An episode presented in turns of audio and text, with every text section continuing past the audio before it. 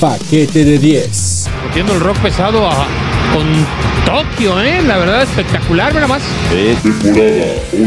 Paquete de 10. Un podcast que tiene ¡Arriba los picos, greñudas, mis huevos! ¡Ah! No mames, qué pinche animal eres. Paquete de 10, esto sí está de tetas. bueno, que no tiene ¡No puedes matarme! ¡Soy como una cucaracha! ¡No me muero, me multiplico! ¡Tengo a Dios de mi lado! ¿Lo oyes, perra? paquete de 10. Pintamos toda la casa y sin dejar caer una sola gota de pintura que no sea ¡qué hermoso! Hoy presentamos la no tengo nayita de dinero y están a nada de correrte. Date prisa con ese aguinaldo. Goku.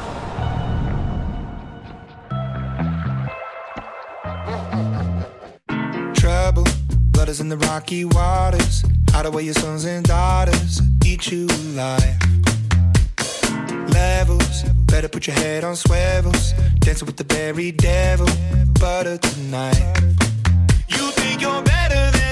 Hola a todos, a todas y a todes, los que nos escuchan a través de las distintas plataformas digitales como Amazon Music, Apple Podcast, Amazon Music, ya lo dije, este y es Spotify. Este, esto es paquete de 10, damas y caballeros. El día de hoy tenemos un tema interesantísimo y que la verdad ah, me emociona mucho la invitada porque debo confesar, seguramente la maestra Gabriela Terán estará escuchando este episodio. Y Yo llegué a la invitada gracias a que ella nos comparte información del TikTok de la invitada que tenemos el día de hoy. Para quien nos ve a través de YouTube ya se dio cuenta quién tenemos y ahorita la vamos a presentar. Mientras tanto, en la otra pantalla, del otro lado del micrófono, nada más ni nada menos. Sí, no señores, no es, no es un holograma, no. No es, este, parecería que es un Adonis griego que cobró vida, pero no es así.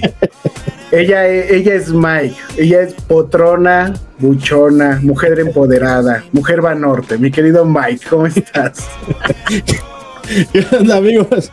Muy buenas tardes, buenos días, buenas noches, buenas madrugadas, dependiendo el uso horario, latitud y longitud donde se encuentren escuchando este podcast que tanto les encanta. Este es el paquete de 10. Estamos, como bien lo dice Gustavo, con una señorona que si me hubiera tocado a mí empezar a leerla, escucharla, cuando yo estaba en mi época de primaria y secundaria, otra cosa sería. Digo, a lo mejor estaríamos en otros lados mucho más eh, digamos tal vez altos, pero pues aquí nos tocó estar y a lo mejor este podcast, señora bonita, como dice negro Araiza, que usted nos, que nos escucha, que tiene así como que esa situación un tanto preocupada de que es que mi hijo llega como que medio triste de la escuela y es que como que tiene este como el otro y digo, hace, ¿qué te puedo decir Gustavo? Hace 15 años tal vez. Eh, esto era nada más casi, casi pues, muy reducido tal vez a la escuela. Y ahorita nos va a decir nuestra invitada si sí o si no. El bullying, como que nada más estaba ahí en la era escuela. ¿no? carrilla, antes era Sí. carrilla, mi querido Mike. Era, era aprenderse a llevar, güey. No, o sea, estaba, estaba muy no cabrón. entendíamos que era violencia, más bien estaba Sí, normalizado. No es, que, no es que ahora sean una generación de cristal, damas y caballeros. También Ah. no, no sé. Creo que la de cristal somos nosotros que no Sí, de, aguantamos. de hecho, los sí, yo creo que si nos siguen ya de estos últimos episodios a la fecha, güey, ya se han dado cuenta que eso de generación de cristal ya nos han quedado muy en claro, ya nos han dejado, perdón, muy en claro todos los invitados que hemos tenido, que no, güey, ya la generación de cristal ya cambió de bando, güey. Somos nosotros. y sin más preámbulos, damas y caballeros, porque ya hasta aquí nada se nos queda viendo así con cara de mira estos babos que están haciendo. Este, está, está con nosotros el día de hoy, nada más ni nada menos que la escritora, conferencista, escritora de bestseller y conferencista, Trixia Valle. ¿Cómo estás, mi querida Trixia? Bienvenida al paquete de 10. Eh, Muy contenta, Gustavo, muy contenta, Mike. Gracias por tenerme aquí. Y bueno, pues sí, hay que enseñar a la gente que sepa cuál es la diferencia entre carrilla y bullying. Porque carrilla es eso que ahorita tú de no, y aquí tenemos mujer Banorte empoderada. O sea, que te matas de la risa y él también. pues, una broma. Eso es carrilla. Otra cosa sería es tuya con groserías y con todo tipo de eres un tal y bipolar y no sé qué. O sea, eso ya no cae en broma. Cuando tú estás usando palabras categóricas de anoréxica, bipolar, este, un, no sé, este, todo lo que es, eres un tal por cual de la no que sé qué, de lo que sea. El calificativo. Exacto, es que eso sí rompe el alma, ¿sí? O sea, tú dijiste, tenemos aquí, porque me fijé perfecto, este, a nuestra mujer va norte empoderada, no sé, o sea, de broma. Y, y, ahí es muy clara la diferencia. Lo que pasa es que no sé por qué nos estamos este, acostumbrando o queriendo lavar el cerebro, lavar el cerebro, de que cuando tú humillas a alguien, pues es una broma inocente. Entonces todos amigos de paquete de 10, pues que sepan que la verdad cuando tú humillas a una persona ya no es ya no es este una broma, ya es bullying. Entonces mi regla es si a quien le haces la broma no se está riendo, no es broma, es bullying. Ok, ya, ya, yo creo que ya nos mataste de entrada la primera pregunta que era obligada, de qué es el bullying. Ya no la mataste, qué chido. Ahora, ahí te va. Yo creo que en este episodio muy en particular, vamos a manejar dos temáticas, porque, y ¿cómo se, si me sales con tus caladas, Gustavo, de querer quedar bien, ábrete, güey, no es cierto. No, para nada siempre has sido bien buleador, cabrón. Desde que yo te conozco, siempre. amiguitos que los escuchan y que dicen, oigan, que no, el profe, el profe Gustavo es bien buleador, el güey, desde que yo lo conozco. Es como que el que suelta primero el fregadazo para que no lo hace, para que no lo hagan. Yo lo he platicado muchas veces aquí en el podcast, lo reitero y me emociona mucho tener este tema el día de hoy desde que yo iba desde la primaria, siempre he sido bien buleado. Porque como bueno, como estoy, siempre he sido gordito, como he estado, siempre he estado nalgón y eso, me decía que tenía pañal y que, que era el payaso de, de, crucero y eso.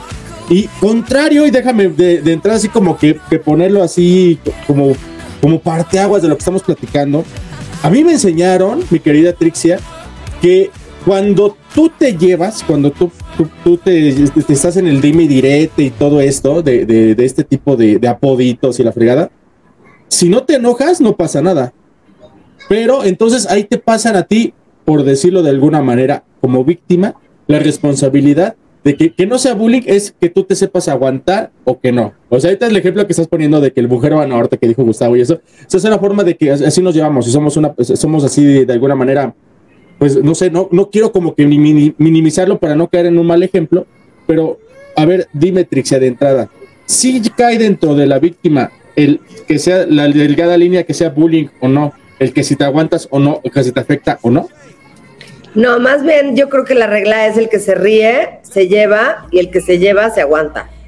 Entonces creo que cuando a alguien no le gusta algo, o sea, por ejemplo, en el mismo ejemplo de Mujer Banor, si a ti no te gustara, en ese minuto le dices, ¿sabes una cosa? La última vez que te permito que me digas algo así, porque sabes una cosa, a mí sí me ofende. Porque a lo mejor estoy pensando en volverme mujer Banorte. Yo soy mujer Vancomer, pendeja, y a mí no va a estar diciendo así, no. Entonces, ahí pues ya entras en un tema que quizás a lo mejor sí está. Ay, me gustó.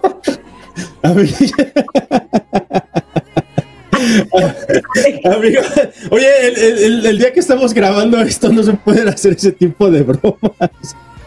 Para los que nos están escuchando en los diferentes streams, tenemos un, invitado esporádico aquí que saltó a la cancha del paquete. ¿Cómo te llamas, amiguito? Ya que entraste. ¿Cómo te llamas? Eh, tú. No, tú diles. Tú. No. Tú. Ok, amigo, tú, estamos aquí platicando con tu mamá bien a gusto, nos espantaste. Oye, bueno, justamente, haz de cuenta, él, en ese mismo ejemplo que estábamos dando, el que se ríe se lleva y el que se lleva se aguanta. Entonces, como los tres nos atacamos de la risa, porque a los tres nos asustó, pues obviamente él cree que es una broma y pues obviamente se viene y se instala. Entonces ya, ahora sí que te quede súper claro que sí fue porque nos asustaste, pero ya córrele para allá, ponerte la pijama y eso, porque es una cosa que estoy grabando en serio, por favor. Ok, gracias por obedecer. Ya, ya te lo dije. No, ya te y, lo dije. luego con esa playera de los Pumas, no, sí. Exacto. Oye, oye, Trixia, entonces, a ver, nada, nada más, tengo, tengo como esta, esta parte que, que me brinca. Eh, hay dos cosas que a veces no nos quedan muy claras. ¿Cuál es la diferencia? Bueno, o sea, jurídicamente, Mike y yo, porque además de, somos abogados, este, Pues entendemos claro la diferencia Aunque entre no parezca. y violencia.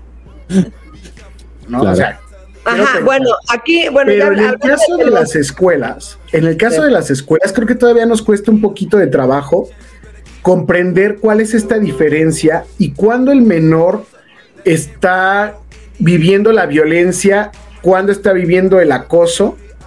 Eh, y creo que esto sería algo muy importante para nuestros podcast escuchas. eh, que podamos entender cuándo mi hijo, mi sobrino o yo, porque también nos escuchan varios adolescentes, eso sí debo decirlo, este, cuándo está sufriendo violencia y cuándo está sufriendo el acoso. Bueno, justamente, bueno, este es mi primer libro acerca del tema de bullying, que se llama Ya no quiero ir a la escuela, de Editorial Porrúa, que este libro, gracias a Dios, ha tenido varias, varias este, portadas, también fue de Random House. Ah, y ahorita es un libro eh, de una editorial escolar que se llama Timón Editores, que era blanco y ahora es el libro Fosfo del Bullying. Ya lo han adoptado un montón de escuelas y pues ojalá que más, Sí. porque al final eh, creo que es muy importante tener todo el conocimiento de lo que es bullying para poder entender cuando pasas a la violencia escolar. O sea, a ver, vamos a entenderlo muy fácil. El bullying es contra alguien constante y con intención. Es cuando alguien con toda la intención busca humillarte, verte, o sea, eh, que tú le des la cara de alguna forma, o sea, estarte picoteando hasta que le digas, ¿qué? Ya, o sea, déjame en paz. Este, y lo hace con toda la intención de reírse de ti cuando le digas, ¡eh, ya, déjame en paz! ¿No? O sea, entonces constante contra alguien y con intención. Están dale y dale y dale y dale hasta que generan una reacción. En ti, Gustavo, en ti, Mike, específicamente. Violencia escolar es cuando yo ya voy pasando y arrasando y a ti te pego un zape, pero a ti te tiro la gorra, pero a la otra le pincho con el lápiz su cuaderno y al otro le empujo la mochila y alguien va a pasar y le aviento la puerta y el otro va a caminar y yo le meto el pie, o sea, ya es campal, o sea, ya es todos contra todos, porque sí, porque venías pasando, porque estabas papaloteando, a la maestra igual, al maestro igual, le avientan papelitos, le avientan no sé qué, le dicen de cosas, le sacan la lengua, le dicen de groserías. Eh, por ejemplo, otro síntoma de que el clima ya se enfermó es cuando ya no se miden los alumnos de su lenguaje frente a los adultos, frente a los maestros. Ese es un muy mal síntoma. No Sabemos que hablan como carretoneros, pero cuando ya lo hacen y no sienten ni siquiera, de, ay, perdón, profe, o sea, ya estamos en un caso grave. Ahí donde ya se rompió esta, es- se fracturó completamente la línea de respeto. Totalmente, totalmente. Y ya regresar parece algo bien básico.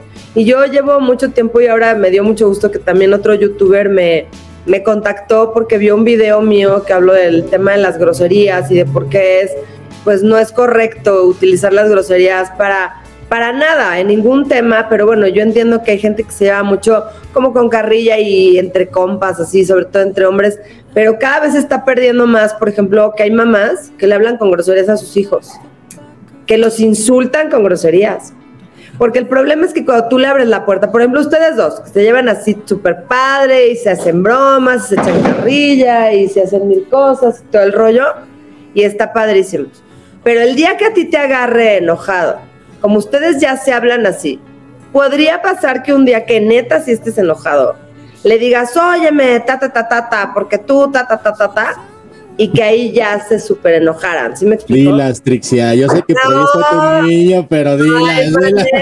No, porque mi querida Trixia da una conferencia sobre valores también, fíjate. Ah, ok, ok, va. Entonces las pinches groserías nosotros, nada más. Exacto. Eh, ustedes sí, pero lo- mi único tema es ese, que, o sea, cuando en una pareja, vamos a decir, que se llevan así de no, y tú, y que, ah, como tú quieras, el día que te agarre enojado y le dice eres un tal, ese día de veras te, te hirió, te lastimó. O por ejemplo, yo doy muchas pláticas a empresas, ¿no? Plantas industriales, empresas, todo. Porque también hay bullying en las empresas que se llama mobbing, acoso Oh. laboral. Ah, hoy tenemos que hacer un episodio de eso. Estás buenísimo y aparte podemos poner un, un testimonio o algo para que se haga más este nutrido. Pero va. el tema es que mucha gente te dice, es que todo empieza porque no, o sea, me, me humilla y me ofende que mis compañeros me hablan a punta de groserías para todo. ándale tú, ta, ta, ta, ta, ta, pásame el cable, pero tú, ta, ta, ta, así todo, de todo, de todo. Entonces, cuando interviene una, una planta muy grande que hacen aceites de coche, eh, les dije, lo primero que vamos a hacer es hablarnos por nuestro nombre. Tú tienes un nombre, tú eres Mike, tú eres Gus, yo soy Trixia, tú eres Chucho, tú eres Pedra. Todos tenemos un nombre y esa es nuestra primera programación neurolingüística de nuestra vida. O sea, no somos güey. O sea, somos tal, tal, tal, tal. Porque cuando tú hablas todo de de, de güey, no sé qué, o sea, estás despersonalizando a la persona, te está volviendo un X, ¿no? Entonces, total que les digo eso y me dicen, oye, pero es que tenemos un pequeño problema. Yo, ¿cuál? Es que no nos sabemos nuestros nombres. Entonces bueno, vamos a empezar por el principio, vamos a poner gafetes y textual, así de, como yo soy Sam, yo soy Sam, ¿no? O sea, como que es el lema del Sam's Club y así, y era, y se volvió tan personal, porque el letrero de todos los empleados decían, yo soy Sam, yo soy Rick, yo soy Thomas, yo soy Sandra, yo soy... Y se volvía como, estoy para ayudarte, porque yo soy esta persona y estoy para ayudarte. Entonces, bueno, ya, está demasiado eh, repetitivo lo que estoy diciendo, pero creo que el punto es que el respeto del lenguaje verbal en las escuelas es la primera cosa que se debe de volver a poner si queremos rescatar el tema y el clima y que no se vaya a un tema de violencia escolar como ya está pasando en públicas, en privadas, en Chimalhuacán, y en Ecatepec, y en la Ciudad de México, y en Chihuahua, y en Sonora, y en Guanajuato, y en privadas, y en católicas, y en de todo. O sea, no en escuelas judías, me escribió una directora, está, me dice, que no sé qué le está pasando, y le digo, se llama violencia escolar, me dice, sí, claro, es que sí, digo, es que, es que no es tu escuela, es que después de la pandemia, todo se volvió como, como diluido, y hay que volver a llamar las cosas por su nombre. Eso, eso, eso es bien complicado porque también creo que una parte, este, es cierto, estamos de regreso a la pandemia. Muchos de los adolescentes vivieron gran parte de su vida tres años o dos años. Hay, chavitos que ni siquiera nunca habían ido a la escuela, que es la primera vez que están entrando en la pinche escuela, güey. Entonces, cuando salimos, es ahí donde, o sea, es volver a enfrentarnos. Eh, eh, empieza, a mí, esto es en serio, damas y caballeros. Eh, hay gente que ahorita ya está permitido en cierta distancia y todo poder retirar el cubrebocas un momento. ¿Sale? Entonces, aquí estamos frente a una situación en la que le dices al chico, oye, puedes descubrir un poco tu cara para conocerte. Y parece que le estás diciendo de verdad, encuérate. Les tiene, les tiene una inseguridad hacia ellos, les cuesta trabajo verse a, a, sus compañeros, su cara ya descubierta sin esta cosa estamos viviendo un proceso de un regreso bien complicado y creo que lo que hemos dejado al lado son dos cosas. Una es la salud mental y la otra es el rescatar también como algunos padres de familia, yo no soy papá, porque no puedo, ¿verdad? Este, por había razones, pero podría adoptar. No quieres, no quieres, más bien, sí. Sí, podría adoptar algo. Pero bueno, el asunto es, creo que también hay una situación ahí muy importante en la que eh, estamos viviendo este proceso del regreso pero no sé, mi querida Trixia, tú cómo, cómo nos podrías orientar ahí. Hay algo que yo he visto en tus videos donde se responsabiliza también a los padres. Y lo dijiste hace un rato, si el papá está hablando con groserías, esto va a reflejarse en, la escuela. ¿Qué pasa o qué ha pasado en estas charlas para padres que has? ¿Qué, has escuchado tú desde tu, desde tu experiencia? Eh, ¿Cómo están viviendo este proceso de los regresos?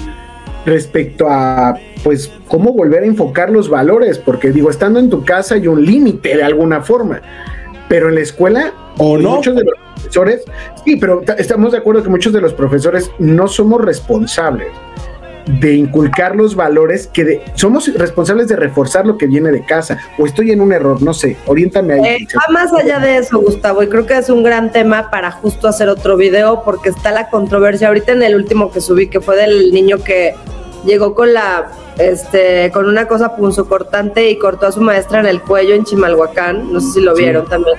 Que ya se volvió también medio viral, no sé a qué nivel viral, pero bueno, al final mucha gente, muchísima gente me ha contactado y creo que un por lo menos 20% de los comentarios dicen es que derechos humanos nos ha venido a fregar la vida porque no nos deja hacer absolutamente nada ni tomar ninguna acción.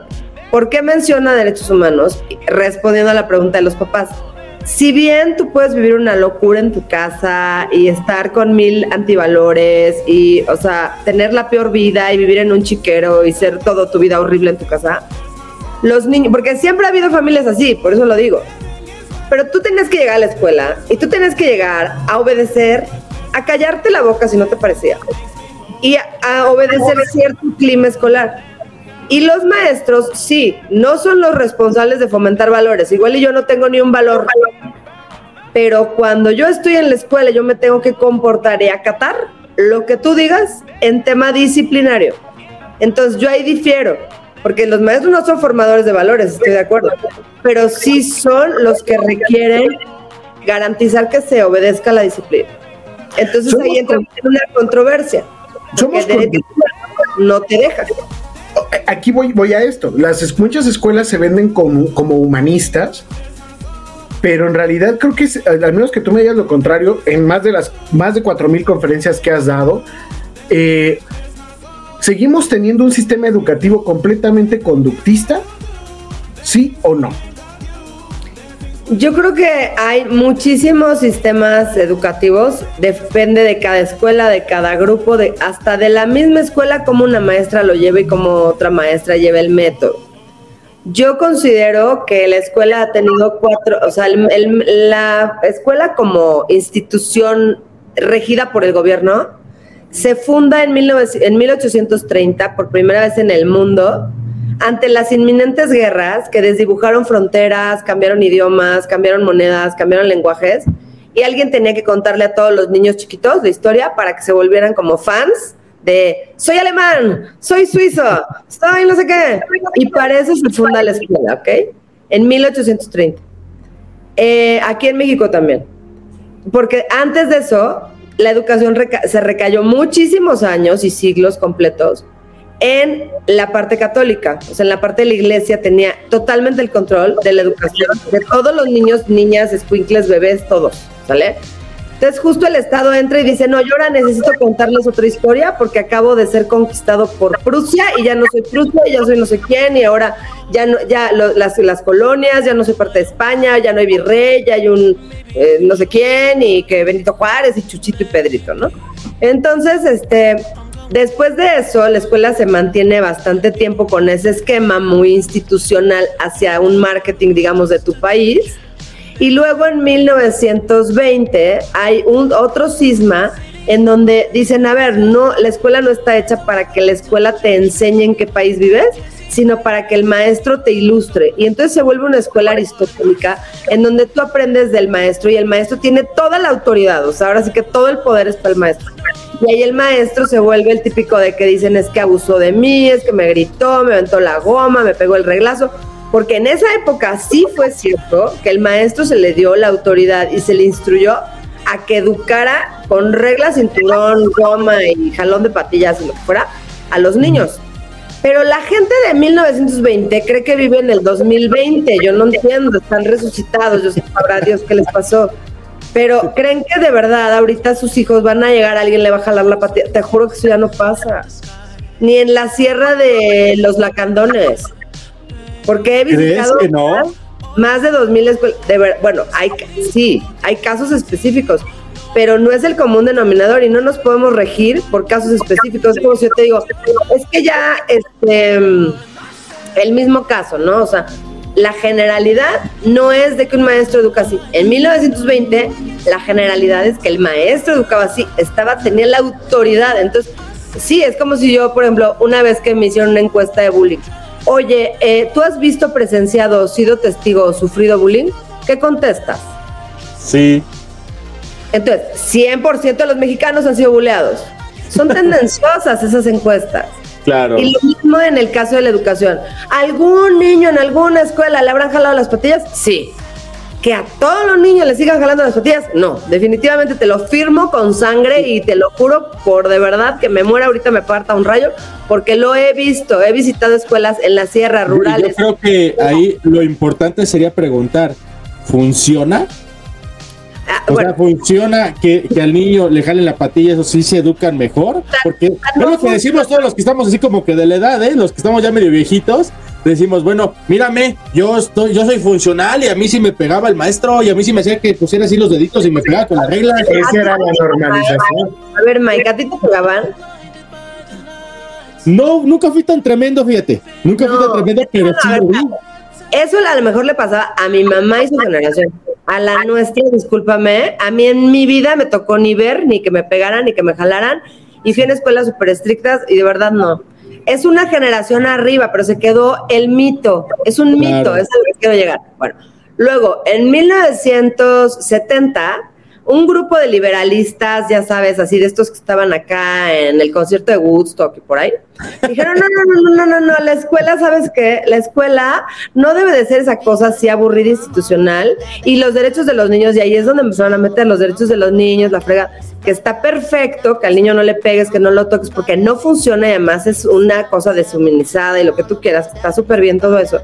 Y dijeron, hay que hacer la escuela abierta. Lo importante es que el niño aprenda. ¿De dónde? No me importa, pero que aprenda. Y se empezó a crear el sistema abierto educativo, donde lo único que importaba era que tú tuvieras un lugar para ir a tener el conocimiento. Después, en 1990 dijeron, no, no, no, no es eso tampoco. Ahora lo que queremos es que haya educación por competencias. Entonces, que tú te vuelvas competente en lo que yo te enseñé. O sea, que tú aprendas dos más dos, pero que lo sepas aplicar para tu vida por ya, ya, ya, ya. Perfecto, qué bonito, qué padre. Pero con la pandemia, hoy, o nos volvemos personas automotivadas con una hambre de conocimiento, o ya te quedaste atrás. Pero todo ese modelo educativo que se necesita replantear con un híbrido entre tecnología e investigadora donde tú sepas consultar y tengas el juicio crítico y el discernimiento para decidir qué información sirve y cuál es basura, porque eso es lo que hay que educar hoy. Tú puedes buscar todo en Google, puedes hacer la operación de cómo ir a la luna de ida y de regreso, pero necesitas saber en dónde irla a buscar. Sí. Y si no sabes a dónde irla a buscar, ¿qué crees? No va a servir de nada que te sepas de memoria la fórmula de ir a la luna. Porque el discernimiento es lo que hoy se necesita educar. Entonces, en ese mismo orden de ideas, si tú hoy estamos en un ambiente donde quítate, tú las traes, te empujo, te quito y hablamos como si fuéramos barbajanes entre todas, entre todes, entre todas, entre to o sea, ya una locura esto pues entonces ni, ni con discernimiento ni con, ni con nada va a haber un control, porque entonces se vuelve una anarquía, pero la anarquía empieza en la escuela y aguas, porque ahorita estamos en 2022, seguimos así, 2032, esto va a estallar en un movimiento de jóvenes fuerte, aguerrido y doloroso, no en México, en toda Latinoamérica, en donde no se está conteniendo al alumno para su autorregulación y la autorregulación es lo único que te va a hacer una persona que puedas ir a buscar la fórmula de ir a la luna y que seas una persona útil para la sociedad. Entonces, Ese es un estamos- problema que parece así chiquititito del tamaño de mi uña, pero es un problema del tamaño del planeta completo. Entonces, a ver, yo tengo, así con lo que tú me estás comentando, yo puedo alcanzar a entender que ya no hay como que una autoridad, como a nosotros tal vez nos enseñaron, de que, a ver, la autoridad es el maestro, ¿no? Aquí tú solito te tienes que poner la autoridad y el maestro nada más está para irte dirigiendo. ¿Ya es así ahora? Sí, es lo que están proponiendo. Pero dado los resultados no funciona porque el niño, la niña, el joven no quieren autorregularse y lo único que quieren es burlarse porque se la viven 24/7 viendo TikToks de cómo bulear, porque el 90% de los contenidos de TikTok, YouTubers y toda esta cosa que ustedes y yo los dos todos estamos en todo, yo estoy en todas las redes, subo videos, hago todo pero el- tienen que reconocer que por lo menos el 80% es las fórmulas de cómo bulear, cómo volverte un patán, una patana, encuerarte, salir, bajar, patear, quitar, empujar.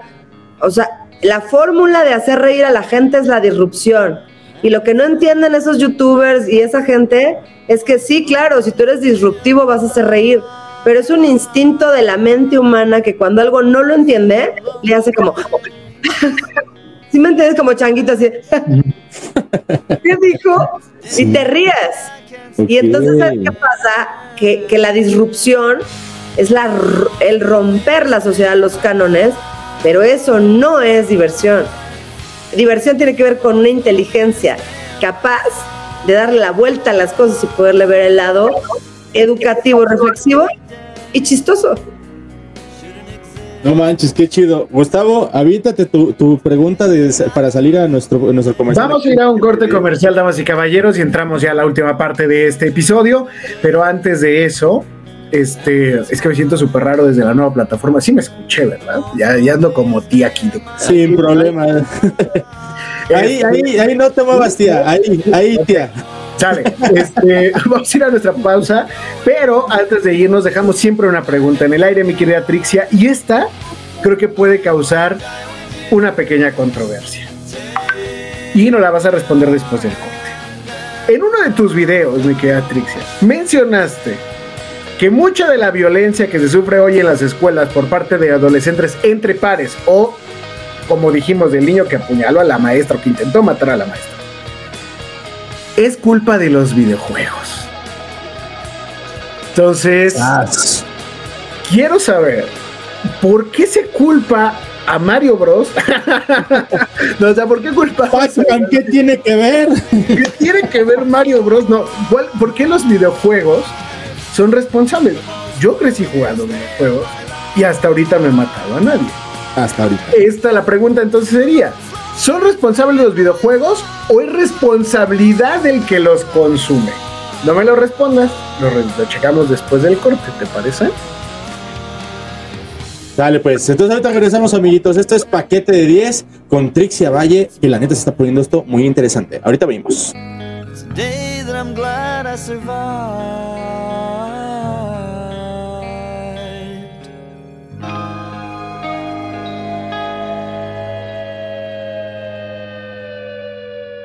Paquete de 10. Paquete Lovers, ya tenemos toda la mercancía del paquete de 10 ya disponible. Ya tenemos la taza, la playera Black Summer, el cojín, todo, todo, la gorra también, todo lo que ustedes quieren para verse como estas figuras del paquete de 10. Ya lo tenemos aquí disponible ya en nuestras redes del paquete de 10. Ahorita les dejo algo de lo que tenemos aquí adelantito y no se pierdan todas las ofertas que vamos a tener para que ustedes también tengan toda la mercancía de paquete de 10. Continúen viendo nuestro episodio y pásenla chingón. Soy Ismael Salazar Mike.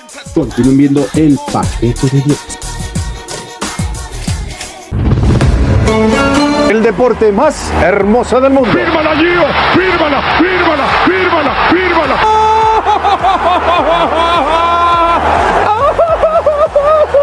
Paquete de 10 Deportivo. Paquete de 10. Próximamente. Paquete de 10 presenta la más reseñada. Una sección con lo más y lo menos del cine. La más reseñada. Televisión, literatura. La más reseñada. Espectáculos escénicos y una que otra jotería. También spoiler. Pero no digas. La más, lo más, lo más reseñada.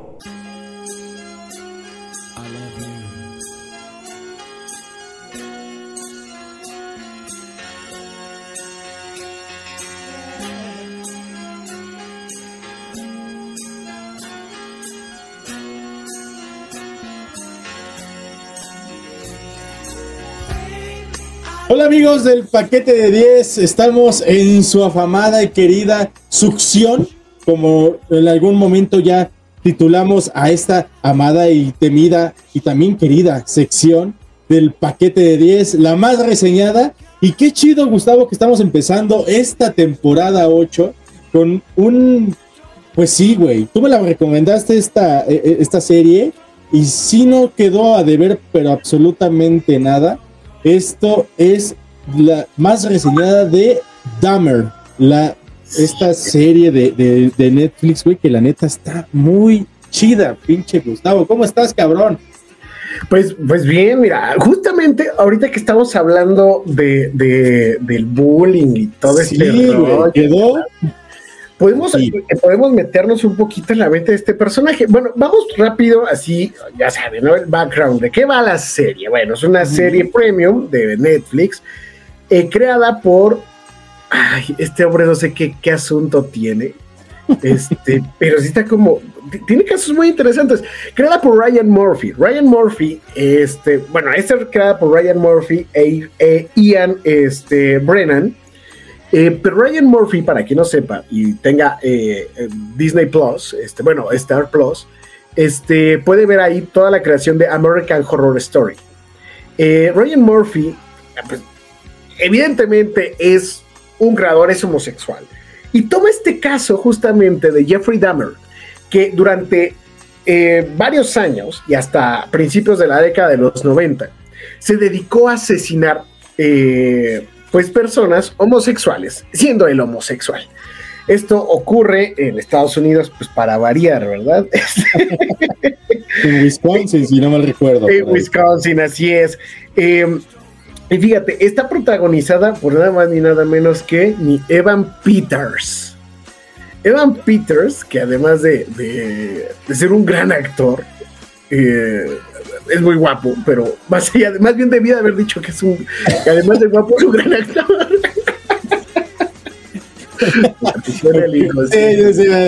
no, no, te la podías aguantar, güey. La lo es, lo es, sí, sí, sí. Es muy guapo. Pero aparte de esto, es un gran actor. Yo estoy un poco preocupado. Bueno, explico rápido. Jeffrey Dahmer se dedica durante varios años, se comete su primer homicidio a los 18 años, y de ahí este, empezamos a ver la, la, serie comienza en, eh, vamos, es una, es una serie en estructura circular, ¿no? O sea, comienza con el último intento, uno de los últimos intentos de, crimen que tiene Jeffrey Dahmer, y de ahí vamos, vamos hacia atrás, viendo cómo la mente de este asesino serial empieza a desmenuzarse.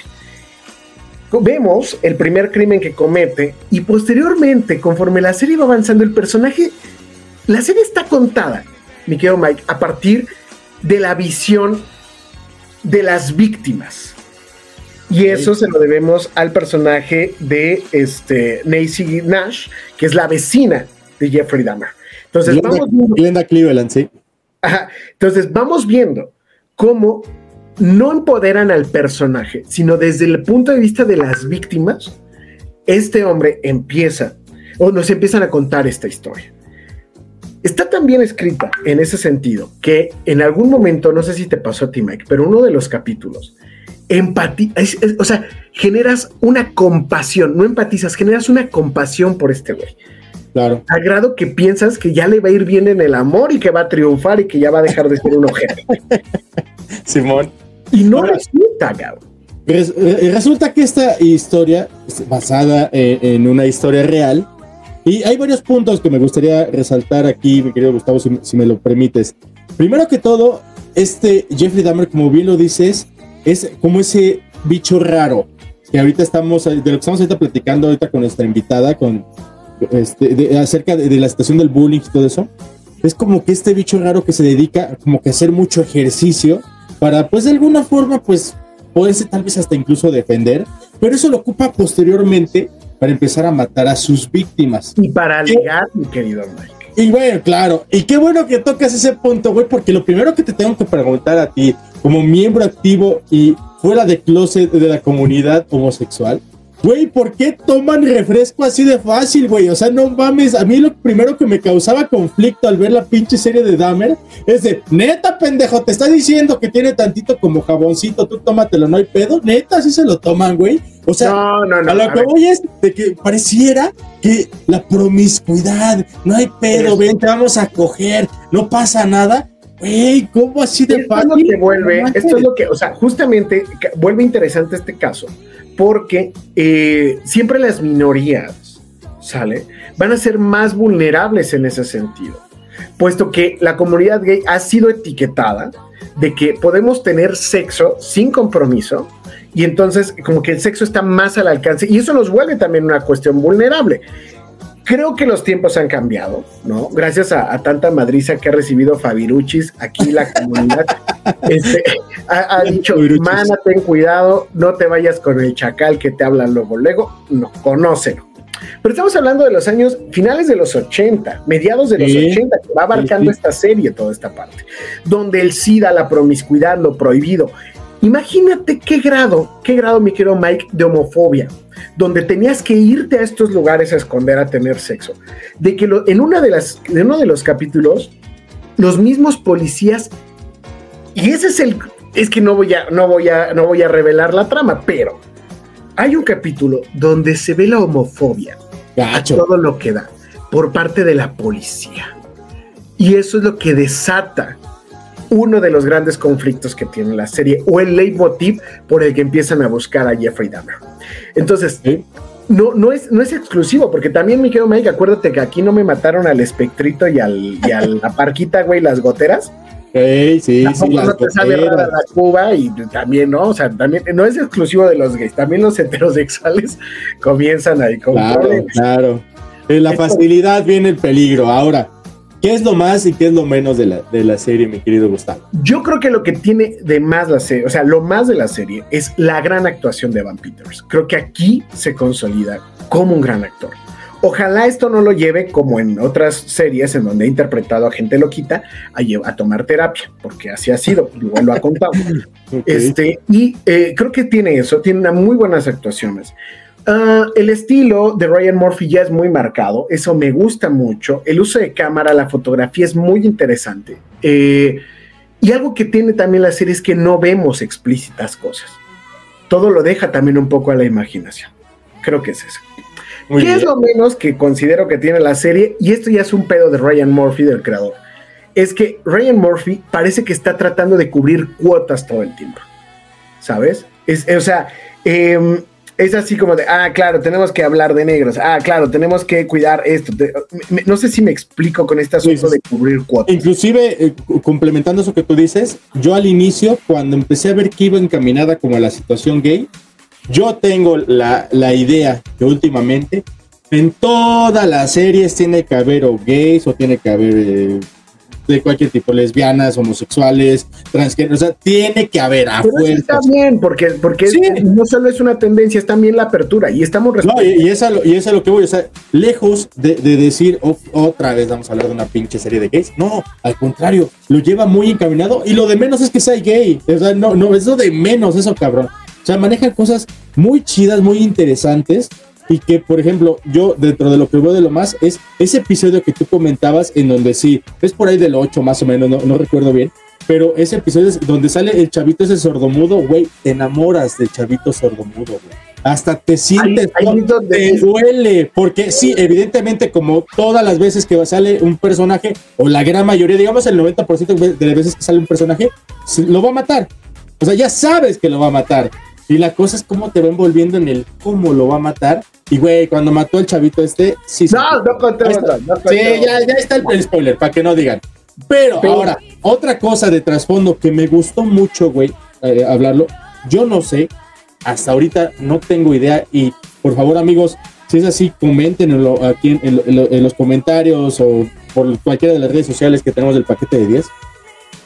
Aquí en México, yo no sabía, yo, yo no me he enterado nunca que a diferencia de como lo muestran en la serie, y güey, sí lo creo, allá en Estados Unidos, de alguna forma se vuelve un ídolo este cabrón. De alguna forma lo empiezan a idolatrar. Hay chavos que se acercan allá a su, a donde, donde lo arrestaron, todo este pedo, y, y- que dices, güey, ah, yo soy Dahmer, y se disfrazan como él. O sea, se vuelve un ídolo para muchas personas. Güey, yo le doy gracias al cielo que aquí en México no tenemos ese tipo de... de Habla, habla de una normalización, Mike, de Sí. la cultura de la violencia. Y eso es terrible.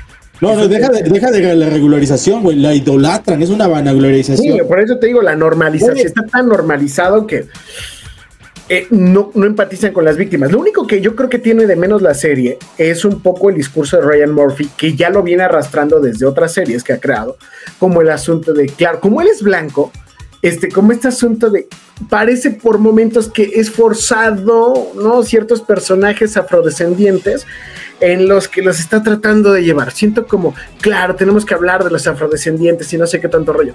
No sé, a veces me parece forzado un poco en ese sentido. Y, y tal vez complementando también en lo menos que, que tú dices, yo considero que la forma en cómo eh, llega un momento, bueno, sí, cómo matan al, al Dahmer, ¿por qué también lo matan? Ya, chingue su madre. Si no la Ay, no, bueno, eso ya, ya también, pues, pero véanlo, es, es por- cuando, cuando, cuando lo, sí, güey, cuando lo matan, perdón, güey, a mí se me hizo por demás sobrado el, el por qué lo mató esta persona y el que, o sea, no sé, güey. Es Yo lo que siento te estoy diciendo, es ahí donde Sí. se vuelve forzado como el, claro, yo soy blanco, pero estoy del lado de los afrodescendientes. Es ahí donde se vuelve forzado. Es y, y, y te esa como que exceso de justificación de hacer las cosas, también siento como que no tanto. Todo lo demás también refleja una, una, una, una fotografía muy cabrona de lo que es la gente de Estados Unidos, lo- lo- principalmente los nativos, los que de alguna forma vienen este, de minorías eso no tanto, pero los nativos sí es esa situación de, de- de sacar ese provecho, de cómo lo llaman a, a las de, de diferentes eh, cadenas televisivas para que eh, platique su historia y su verdad y todo eso, ese conflicto es muy padre y también algo sí que tiene que también ponerse en lo más es qué padre fotografía hizo cabrón de la gente que está por fuera. Porque ahorita de quien platicábamos de esta Nancy Nash que hace a, esta Glenda Cleveland, güey, ella ni, a no, no mató a sus hijos, vamos. O sea, ella fue como una víctima, digamos, secundaria de, de Dahmer, porque ella vivía a un lado de su departamento. O sea, ella no le mataron ningún familiar, güey, pero como si lo hubiera matado porque ella fue testigo de todo eso y esos, los olores, los sonidos, cómo queda traumada, güey, eso está poca madre. Y tiene que, ya nada más para cerrar, véanla, véanla, este, porque la formación de los, independientemente de- del trastorno mental que se pueda tener, hay muchos focos rojos que cuando eres chiquito o cuando hay gente chica en casa, empiezan a despertar y los papás los empiezan a pasar por alto. Y, nos, y luego muchas veces esa, esa, no fal- esa falta de atención, este, pues quién sabe dónde pueda desencadenar y pues es una maravilla de serie básicamente. Sí, porque al final sí el papá también como que rectifica camino y dice, no, no fue por lo que yo le echaba la culpa, fue por esto. Vean amigos, eso la neta, también eso a mí me llegó, Cuando habla su papá con él eso, estuvo muy chido. Muy buena serie, la neta, muy recomendable. 10 capítulos, te la avientas en dos, tres sentadas si eres una persona muy ocupada como Gustavo, o si no tiene nada que hacer como su servidor, en una sentada te la avientas, sin broma. Así es. Ahí está, vamos a. reco- Escríbanos, por favor, pónganos ahí qué serie o qué película quieren que comentemos. Este, Sí, aquí a paquita de 10 arroba gmail.com, díganos, a ver, esta, qué pedo, a ver. Sí, o aquí en la caja de comentarios, si nos estás viendo También, en YouTube, también. si nos escuchas a través de Spotify, pues mándanos un, un DM a cualquiera de nuestras redes sociales de, a ver, idiotas, pónganse a analizar esta serie, a ver, A si ver si sí. menos nos pongan a, a analizar Dark, porque todavía ni la he comprendido y la he visto dos veces. Entonces, esa, pero la que quieran, le damos. Perfecto. Amigos, hasta aquí la más reseñada. Gustavo, vámonos a seguir con la entrevista con esta invitada. Así es, vas. Cuídense, bye. Ah, y no tomen cualquier refresco, ¿eh? Eso es importante. Ah, no, no, chequenle, no es jabón, no siempre es jabón, amiguitos. No, mejor no se lo tomen. Bye.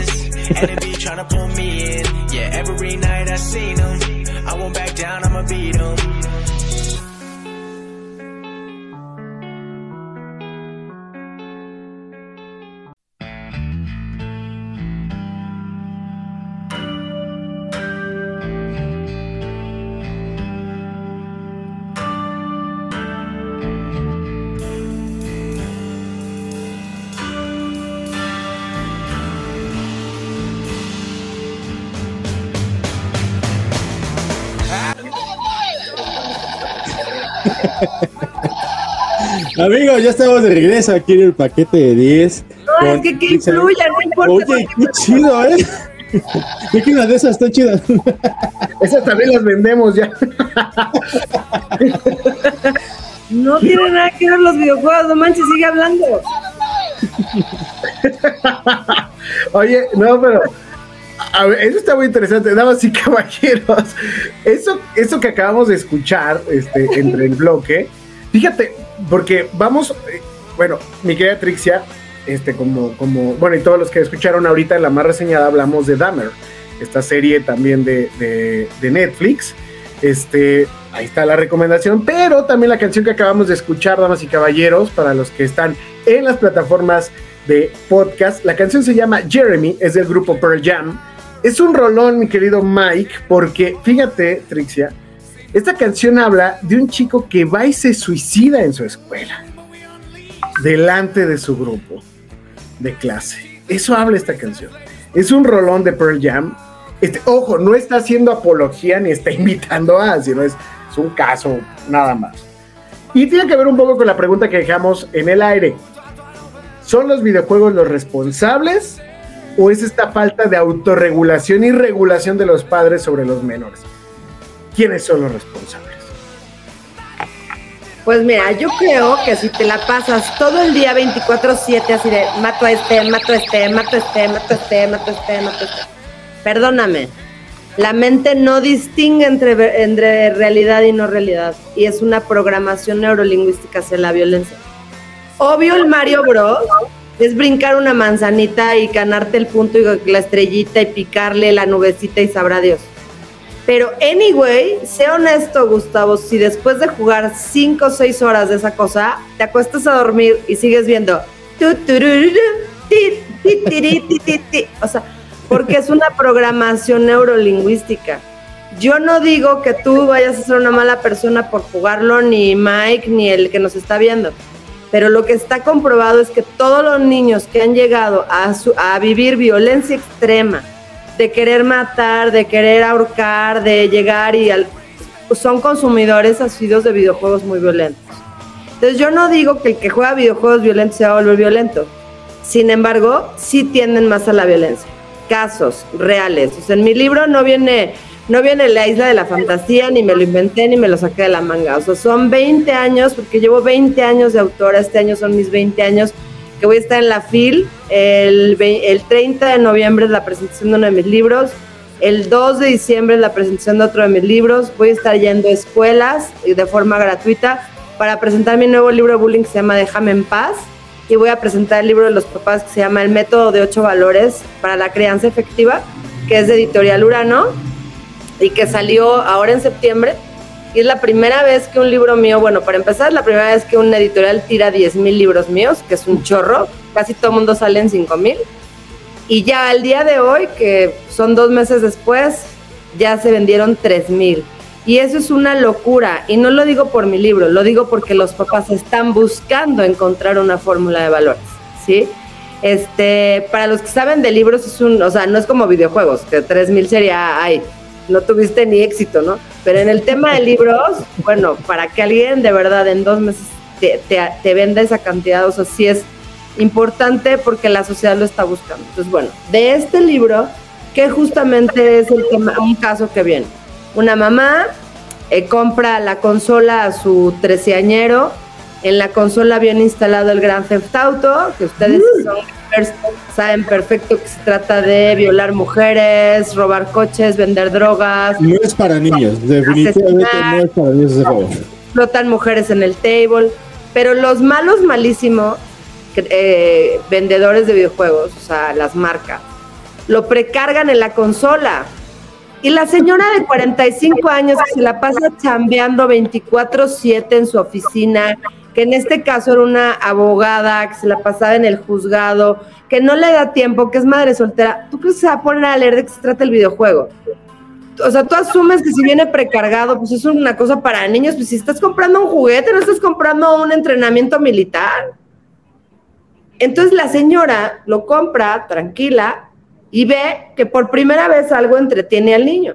Y cuando tú como madre te vas, porque te tienes que poner a chambear y el niño se tiene que quedar joven, niño, de la edad que sea, en tu casa, tú lo que quieres es que esté entretenido para que no se le ocurra aventarse por la ventana, o para que no se salga con el vecino, o para que no se exponga no sé qué. Y se los digo porque yo tengo tres hijos y esa es mi preocupación, ¿sí? Entonces, eh, pues ya vieron a uno, ¿no? El que nos asusta.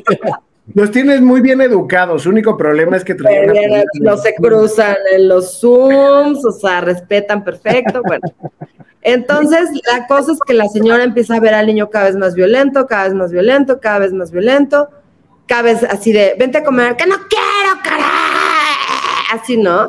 La señora así de, o sea, pues, ¿qué te pasa? O sea, ¿por qué estás tan agresivo? Empieza que no, pues que a lo mejor la adolescencia, que el psicólogo, que... Total que un día le dice, ¿sabes qué? Me he dado cuenta que cada vez que te pones a jugar te pones bien agresivo y agarra y desconecta la consola y le dice, te la voy a castigar. Y hazte cuenta que está el librero aquí atrás, que pero el de su casa. Y agarra el niño y le tiró y le rompió la tele. Todo lo del librero, los libros, porque la señora le quitó la consola. Y ese caso, por lo menos me he enterado de 15, 20 casos idénticos. Oye, pe- perdón, pe- perdón, Trixia, voy a, voy a hacer una pausa y si no se, se me va. ¿No será entonces también un proceso de abandono? Es decir, que esto sea un síntoma de un mal más profundo, en el sentido de que la mamá, o sea, pensando en el background que nos estás dando, la mamá en el juzgado todo el día, pam, te compro la consola, pum, me doy cuenta que te entretiene, ahí estás, no te vas con el vecino, no te sales de la casa, no te expones, estás aquí. Y entonces la consola se convierte en ese sustituto de atención, tal vez. No, ¿No- porque ¿No se quita tampoco la mamá su responsabilidad sobre su hijo? Digo, estamos jugando al abogado del diablo. Creo que son preguntas que te haría No, no, cualquiera. Está perfecta. Mira, número uno, el, ni- el niño, eh, o sea, aquí la doña culpas es la mamá. El niño estaba bien, el niño hacía su tarea, veía sus caricaturas.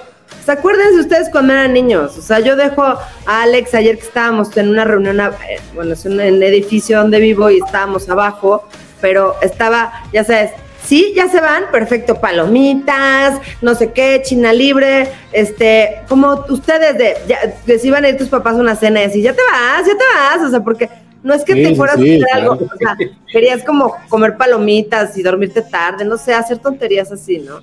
Este, o sea, como la canción Timbiriche, ¿no? De es la casa de Mariana, ¿no? O sea, tonterías del estilo que La no. única casa que no estaba bonita era la de Sasha Sokol, porque ahí estaba. Este, Ahí. Bueno, total que este, no, o sea, de hecho está probado que los videojuegos muy, muy violentos, cuando los dejas de jugar, o sea, la violencia se convierte en una adicción, como las drogas, como el sexo, como la pornografía, que, eh, como las compras, como el internet, y el tema es el síndrome de abstinencia. También acaba de pasar con otro chamaquito que la mamá le castigó el celular, un niño de 8 o 9 años, le quita el celular, se va y cuando regresa el niño rompió toda la casa y la mamá agarra todavía con el, el teléfono así de no puedo creer lo que hizo y empieza a grabar toda la casa destruida.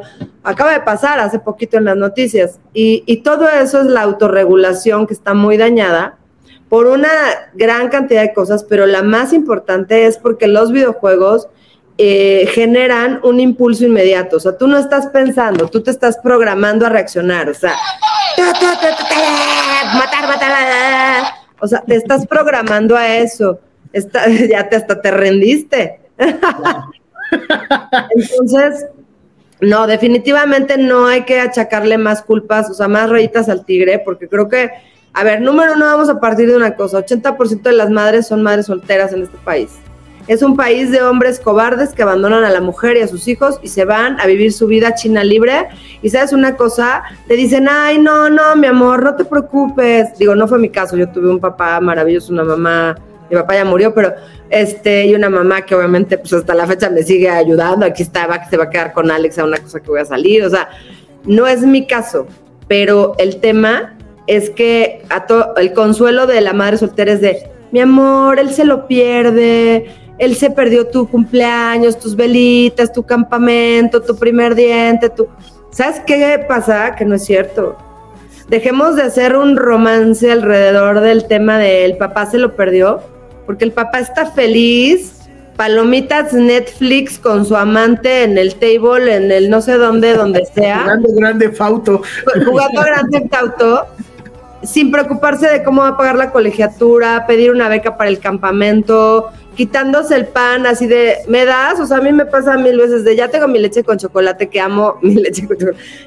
¿me das? Y se acaba en la mitad el vaso de, por, vete a hacer una. Bueno, desde esas tonterías hasta lo que quieras, pero que no haríamos como mamás por nuestros hijos. O sea, yo les daría un riñón, mi pie, todo el dinero que tenga. ¿Sí me explico? Y no por mártir ni madre del seguro social, así de no vueles nunca. No. ¡Ah, qué, qué buena interpretación de eso! O sea, no por, no por, no por una cosa de porque me vas a dejar sola y yo no me voy a poder satisfacer a mí misma, porque creo que es algo muy, muy prehistórico, ¿no? Pero más que nada por un profundo amor a los hijos. Y ese profundo amor, en el caso del 80% de los papás de México, no existe. Entonces, de entrada estamos ante una sociedad que ya tenemos niños muy rotos porque están incompletos, o sea, porque tú naciste de la célula de un hombre y de una mujer, no naciste de un huevo de una avestruz que te dejó en la puerta, ni un, ni una, este, ¿cómo se llaman? Cigüeñas. Entonces, el que la mitad de tus células no esté en tu vida es ya un trauma. Ahora, y además si dejas a la mamá con todos los retos económicos de tener que sacar adelante la chamba, sacar dinero, que cada vez es más difícil conseguir dinero, todo el rollo. Y todavía le decimos, señora, ¿no será que rompió su casa? Porque fíjese que suplió la consola el amor que usted no le da. A ver, perdón, pero yo sí en eso sí quiero ser muy clara. No es el amor que no le da, es el tiempo que no puede tener para él y la culpa que le genera, lo que lleva a todas esas mamás culpígenas a suplir todo con dinero y regalos. Yo no soy de esas mamás, pero porque yo les di una muy buena base, yo estuve con mis hijos, hasta que fueron a primaria sin trabajar, viendo los que si el diente, el ratón, la natación y el perro, el gato, el perico. Y ya cuando fueron en, en primaria empecé a trabajar. Pero con mi hijo chiquito no, con mi hijo chiquito le tocó más y así. Pero de todos modos yo no opero en la culpa, porque cuando operas en la culpa te equivocas. Entonces, todo esto para decir no es por eso, en mi opinión. Ahora, hay un tema muy, muy bonito que hablas ahorita de esta situación de la culpa. Y regresando al tema que nos ocupa, que es la situación esta del bullying. Hay dos partes, como la comentábamos al inicio de la plática, de el bulleador y el bulleado. En ambos podemos tener inclusive situaciones muy similares. Y voy a esto porque inclusive dentro de todos los libros que tienes y toda la experiencia que tienes en este tema, tú tuviste también inclusive un libro que haces en compañía con la persona que te bullió en su momento, cuando estabas pues en la adolescencia, digamos, que dicho sea de paso, la neta se me hace, me, me causa mucho morbo qué clase de bullying te darían, porque yo estoy seguro que tú no fuiste en la secundaria Hermenegildo Galeana como tu servidor. Mi se llama el libro, para los que están escuchándonos, el libro se llama Mi Bully y yo. Mi Bully y yo.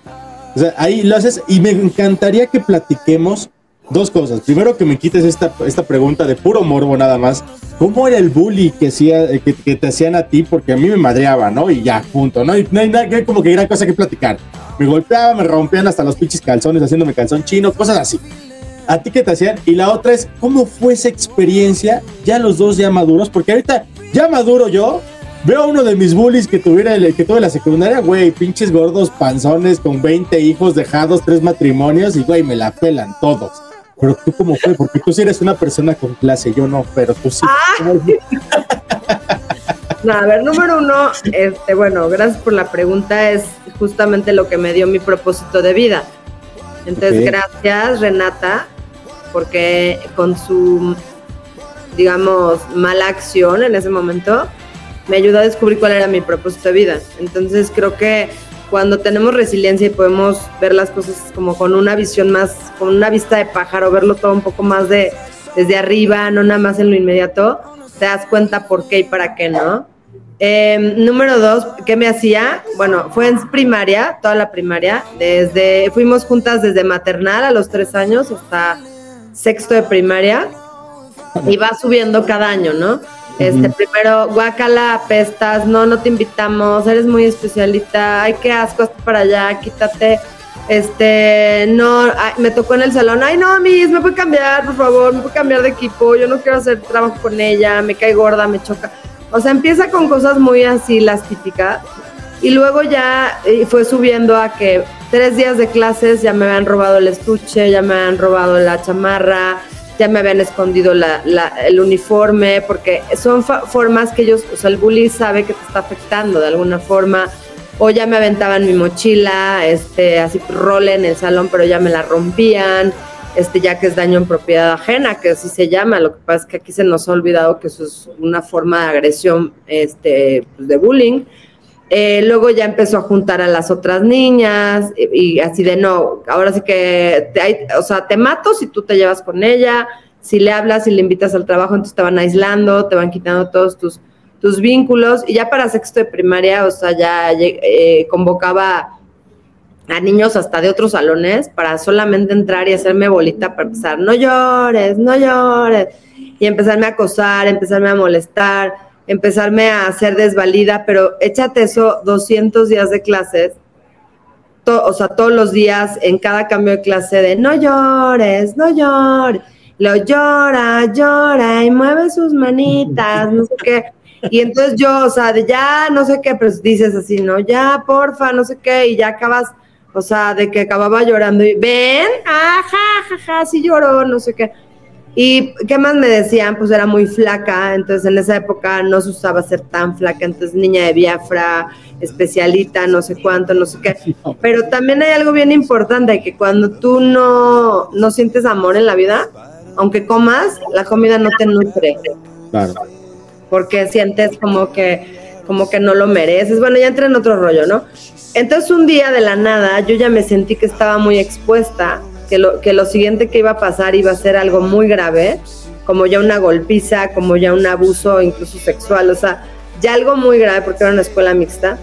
Este, y entonces yo dije, no, ¿sabes qué? O sea, no sé si vino mi ángel de la guarda del futuro, eh, un marcianito, o no tengo idea qué pasó, pero ese día me atreví a decirle, ya párale, o sea, déjame en paz, o sea, ya Renata, párale, no sé qué. Y me acuerdo cómo se le transformó, todavía la puedo ver cómo se le transformó. Ay, o sea, pero si estamos jugando, algo así me contestó, ¿no? Y yo jugando, o sea, si me has venido humillando 10 años de mi vida, ¿cómo que jugando? O sea, ¿de dónde crees que es jugando? Y cuando yo la contacto de adulta, es que ese era el tema. Al principio no lo podía creer porque ella decía, es que neta yo pensé que estábamos jugando. Yo pensé que así nos llevábamos. Yo no pensé que eso le hacía mal a nadie. Para mí era un chiste, para mí era una broma, ni siquiera me caías mal.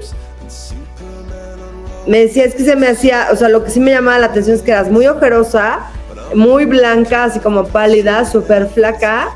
Me dice, pero te me hacías que era súper bonita, no sé cuánto. Yo pensaba que era fea. Yo nunca quería ver mis fotos de chiquita en, la, en, en ningún lado. Entonces te distorsiona, o sea, ¿qué quiero llegar con esto? O sea, que te distorsiona tu imagen de ti mismo, porque sobre todo cuando es en primaria, tú estás ahorita comparándote con tus pares.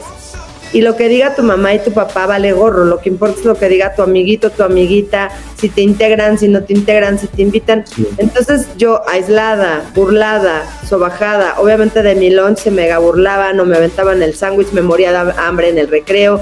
O sea, mil cosas así, pero son, o sea, si son dos por seis, mil doscientos días así, échatela, porque Sí, son ¿no? 200 días cada, cada año. No, inclusive eso de la bolita que tú dices, yo pensaba que te hacían como me hacían bolita a mí, que todos aventaban encima los cabrones, o sea, te tiraban al piso y se subían dos, tres y ya estaban todos encima. Esa era la bolita de escuela pública, o sea, eso es, es diferente. Bueno, aquí, o sea, aquí a lo mejor no, no te pegaban, pero el daño es el mismo, o sea, y Claro, sí, por supuesto. O sea- ya está peor porque los madrazos, bueno, y hay veces inclusive, yo, si me peleé dos veces en la vida fue mucho contra Ocho Parrillo, que también está, era bien castroso, pero se, eh, se daba así como que la trifulca, el golpe, el gol- los golpes, vamos, y ahí terminaba. Pero el, el ese estar acosando de manera verbal, yo creo que sí es más cabrón. Que las dos, y yo creo que lo que tú y yo tenemos en común, Mike, es que cuando tú te sentiste desvalido o que alguien no te dio tu valor, tienes que irlo a buscar. Y entonces, ¿qué pasa? Que también, claro, yo las veo y digo, no cambiaría mi vida por la tuya nunca. No cambiaría mi cara por la tuya nunca. Yo sigo fit, flaca, ¿no? O sea, jamás, fat, pero- igual que tú, de que dices, no estoy, Sabroso. no estoy, no estoy gordo, qué sé qué, no, no tengo, no, o sea, que- pero es porque, ¿sabes qué pasa? Que cuando tú te sentiste tan desvalido, que, que tenías que demostrar tu, tu valor, Claro. eh, que ya es intrínseco de todos, pero lo tienes que como que validar, comprobar, demostrar, te vuelves una persona mucho más comprometida contigo mismo y con rescatar y sacar ese amor, valor o lo como le quieras llamar, de lo más profundo de adentro. Y sí, claro, va corriendo la vida y ya cuando me la reencuentro, pues sí, o sea, no es que su vida fuera mala, pero pues sí también ha tenido muchos retos, yo también.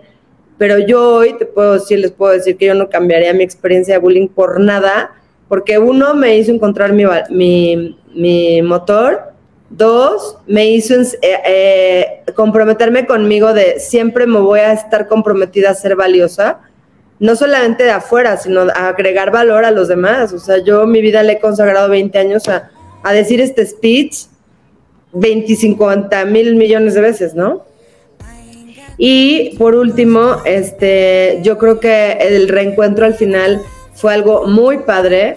Es una historia de vida que da mucho ejemplo, que la verdad yo siempre le digo a los niños que han sufrido bullying o, o a los maestros que lo lleven de lectura, porque es algo que te va enseñando en el camino muchas reflexiones y, y- y está tan padre editado y tan padre hecho que es una que en los cuadros que vienen ahí, no sé si se vea, pero vienen unos cuadros como resaltados.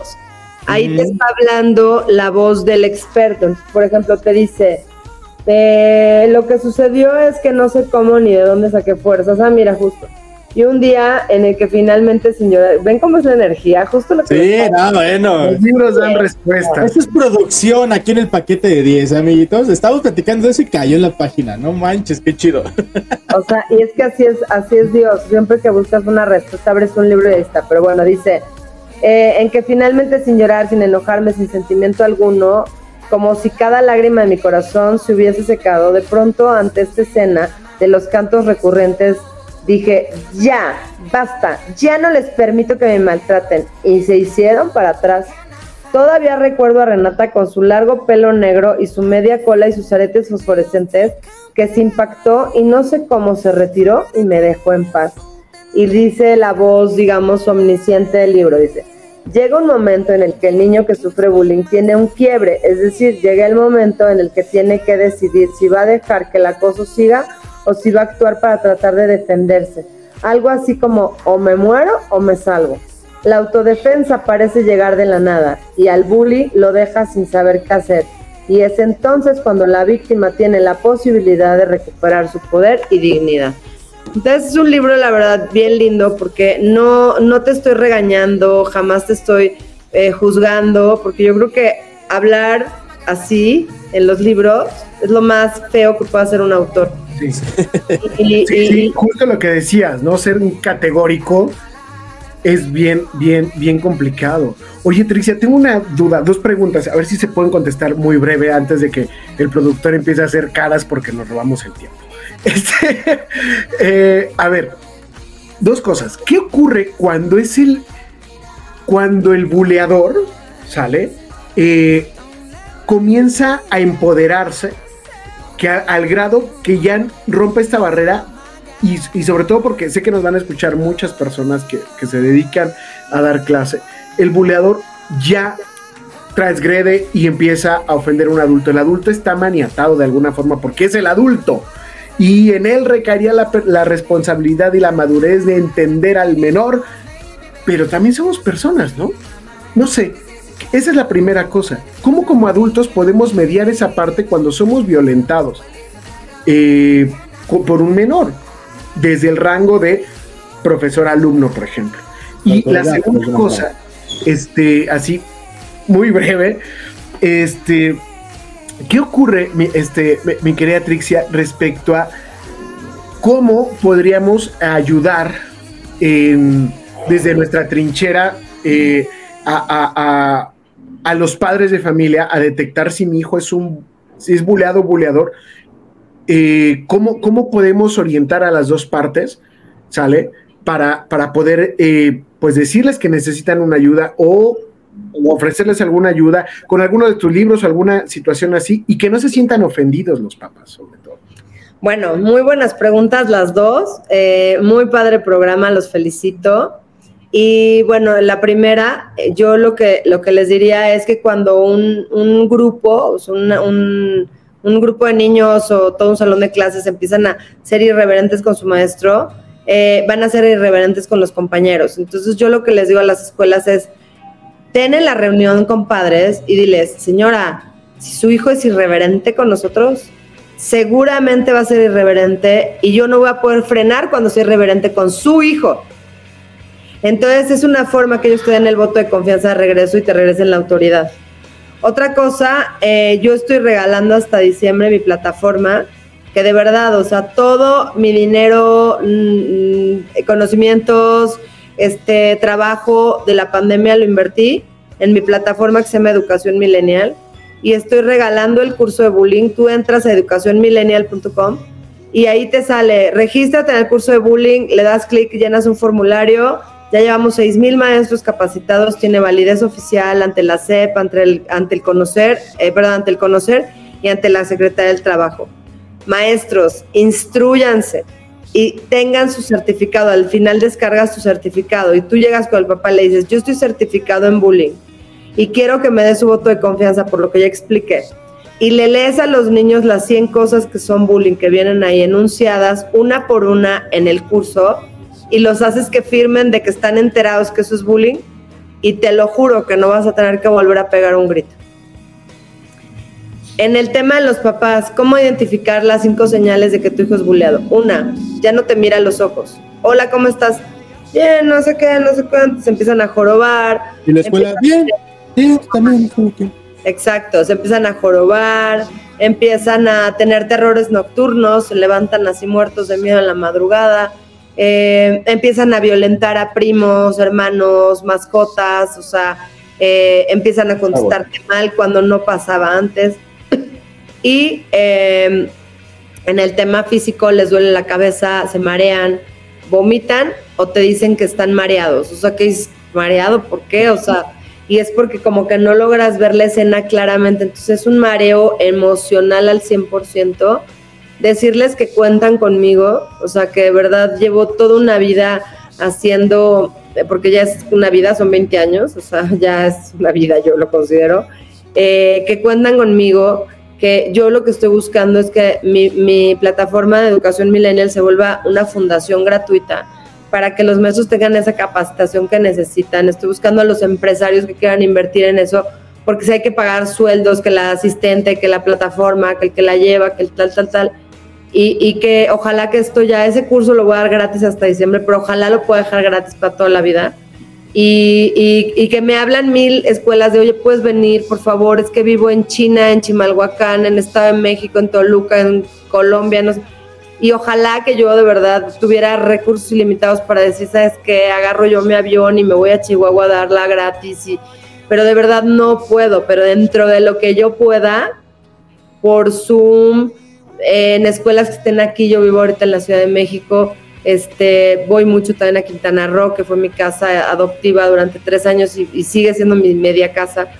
Pues en donde yo pueda, pues, pero también que me entiendan de que si me dicen es que puedes venir aquí a Zumpango, que es la, la frontera con Guerrero, Estado de México, pues son 50 horas de camioneta en una zona súper peligrosa. Perdón, no puedo ir sola, tengo que contratar a una persona que vaya conmigo, o sea, ya implica otros gastos y que no es por mala onda, porque sí me dolió que una señora me dijo, es que un día le pedimos que viniera tipo a un lugar como así y nos quería cobrar y yo no es que te quiera cobrar, es que el, el, el trasladarte ahí ya es otra claro. historia. Pero lo que yo pueda, y lo vuelvo a repetir, en mi plataforma, en un Zoom, en una entrevista como esta, de verdad ahí estoy. Perfecto. Ahora, para cerrar, porque ya, ya estamos sobre la hora, ya tenemos que cerrar la entrevista. Ya le diste más o menos los tips a los papás. Ahora, también aquí el paquete de 10 va muy dirigido de manera equivocada, porque chamacos de 15 años, 14 que nos están escuchando, no jodan, decimos muchas groserías, no deberían de estarnos escuchando. Esto no va dirigido para ustedes, pero gracias por escucharnos. Y por suscribirse. Y por suscribirse. Suscríbanse, por favor, en el paquete de 10.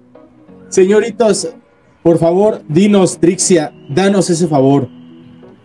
¿Cómo se debe de ahora atacar siendo tú este, buleado, violado, iba a decir, buleado? ¿Cómo debes de atacar? ¿Cómo debes de hacer notar el bullying? Yo escuché hace unos pocos días en el radio, muchos sabrán qué, programa fue, que decían, güey, es que es ahorita del bullying eso de que si tú acusas al, al, al bulleador, no manches, ya, o sea, no, no, así no es, güey, madréatelo, golpéalo. A mí me enseñó mi papá y yo me lo tenía que madrear y así me hizo una, un día y de ahí nunca me volvieron a, enfrentar.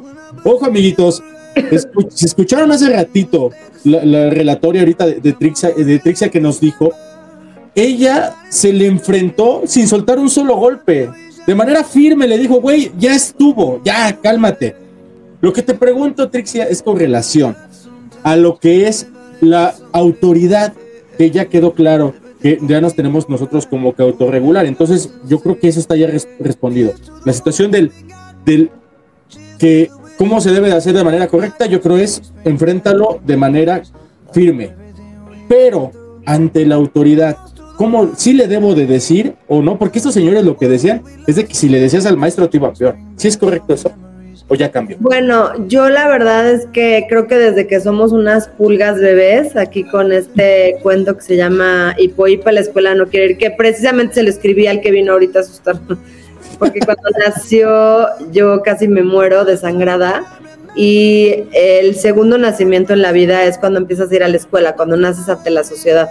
Entonces yo dije, por si algo me pasa, yo quiero que Alex sepa justo cómo decirle a las llenas, ¿no? O sea, cómo a las llenas que se están burlando, cómo decirles al final, basta, ¿no? O sea, espérate, por acá está cuando dice basta, hipo. Este, como, este, basta ya, dejen a Hipo en paz. A cualquiera dice, mas esta vez Hipo nos iba a dejar y dijo, basta, me deben respetar. Sorpresa en los ojos de Elena no pudo ocultar y si se ve, si se fijan es como muy parecido a lo de mi bully, ¿no? Entonces dice que se le saltaban los ojos. Entonces, yo creo que a cualquier edad necesitamos las dos cosas. Una, el apoyo del maestro y la cultura de la denuncia. Y dos, sabernos empoderar y defender. Entonces les vamos a regalar a todos los que nos estén viendo un cuento de Hipoip. Eh, lo que, también iba a decir. Oye, regálanos unos para que. Oye, ¿te parece, ¿te parece, Mike? Que, lo regalemos y vamos a regalar también el zorro, el conejo y el koala, ¿te parece? Que este es de la cultura de la denuncia. O sea, es de un koala que se la pasa ahí quejándose, quejándose, comiendo palitos. Ay, qué poca, mugre zorro, es bien abusivo, pobre conejo, ta, ta, ta, ta, ta, ta. ¿No se llama Gustavo el koala, de casualidad? Digo, por lo de comer palitos y eso. Y le dice Mike, oye, ¿por qué no haces nada? ¿Por qué no haces nada? Y entonces justamente ese es el tema, que si tú quieres una sociedad mejor necesitas denunciar. Entonces, eso de que le dices a la maestra y eres un chismoso y te va a ir peor, no necesariamente, depende cómo es el clima escolar. Y el que vino ahorita, que tiene mil amigos, Alex y así, que gracias a Dios le va muy bien, también tiene al que no le cae bien, pero él sí tiene la confianza con los maestros de llegar y decir lo que no le gusta y me lo cuenta, y ni es buleado, ni le dicen menso, ni le hacen burla, ni nada por el estilo. Tengo tres hijos ya dos que ya, pues ahora sí que, como dicen, saqué adelante, ¿no? Y uno que está en formación, pero creo que cuando hay amor y firmeza, estás del otro lado. Entonces, bueno, pues aquí están estos regalitos. Perfecto. Muchas gracias. Oye, dinos por favor todas tus redes sociales, repítenos por favor de, tu curso para los que se quieran eh, inscribir y todo esto, para ponerlos aquí abajo ahorita en la edición para que salgan este todo lo que necesiten y dónde te pueden contactar, por favor. Claro, es educación millennial, en donde pueden tomar el curso gratis. Este, y en mis redes son Trixia Valle, TikTok, Facebook, Instagram, YouTube. Este, en Facebook sí tengo la palomita de Verified. Eh, y pues bueno, pues ahora sí que a seguir. Eh, ¿En qué te puedes sumar? Porque luego, ay, es que me quiero sumar, pero pues no sé qué hacer, vivo en China, Japón. Bueno, no importa, comparte el contenido. O sea, neta. No les cuesta nada, amigos. Nunca ha habido una manera más fácil de sumarte, ¿eh? que ponle compartir y punto ya, o sea, pégalo, mándalo a tus grupitos, dile a la misa, así como a Gustavo, mira, Gustavo está aquí, porque alguien hizo eso. Claro, claro, y pues gracias a quien se haya, que haya hecho eso, Gustavito, vámonos, que ya se nos fue el tiempo. Sí, damas y caballeros, Trixia, muchísimas gracias de verdad por la respuesta. Vamos a seguir en contacto tú y yo y tenemos un plan pendiente que te propuse este, fuera del aire. Y, sigamos en contacto. Gracias a todos y a todas. Eh, nada más rápido, Mike, estrenamos eh, a partir del 4 de noviembre, Centro Cultural España, este, vamos a tener una obra de Luis Alcocer, en la que también participo yo, para que vayan a vernos. Es entrada libre, 7 de la noche todos los viernes. Y ya nada más para terminar, me queda Trixia agradecerte una vez más y decirles a los y las eh, em, niños eh, o chicos, adolescentes que nos escuchan y también a los profesores, toda la gente, es importante que aunque que en cuanto tú sepas que hay alguien que está sufriendo violencia y callas, te estás convirtiendo también en parte del problema. Entonces, por favor, eh, no permitamos que crezca eso. y pues nada, nada más eso, mi querido Mike. Muchísimas gracias por habernos escuchado. Gracias, Trixia. Gracias Amigos, hasta aquí el paquete de 10. Muchísimas gracias. para que se ganen estos libros de, de Trixia, mándenos un correo a paquete de 10 arroba gmail.com diciéndonos yo quiero eso, el, el libro y díganos cuál quieren de los dos. Es Hippo Hip, no quiere ir a la escuela y es el de... El zorro, el conejo y el koala. Y el Gustavo, que diga el koala. Sí, esos dos. Hasta aquí el paquete de 10, amiguitos. Muchas gracias. Y no se dejen bullear, porque si no acaban haciendo podcast y nadie, nadie quiere eso. Nos vemos. Gracias. Unos mensajes se deseamos para que yo me despida, como acostumbro, en este programa. Adelante, señor director. ¡Vámonos! Y hasta aquí el paquete de 10. Recuerda rankearnos con 5 estrellas para llegar a muchas más personas y síguenos en todas nuestras redes sociales para que no te pierdas ninguno de nuestros paquetes. Gracias. Bye. Paquete de 10.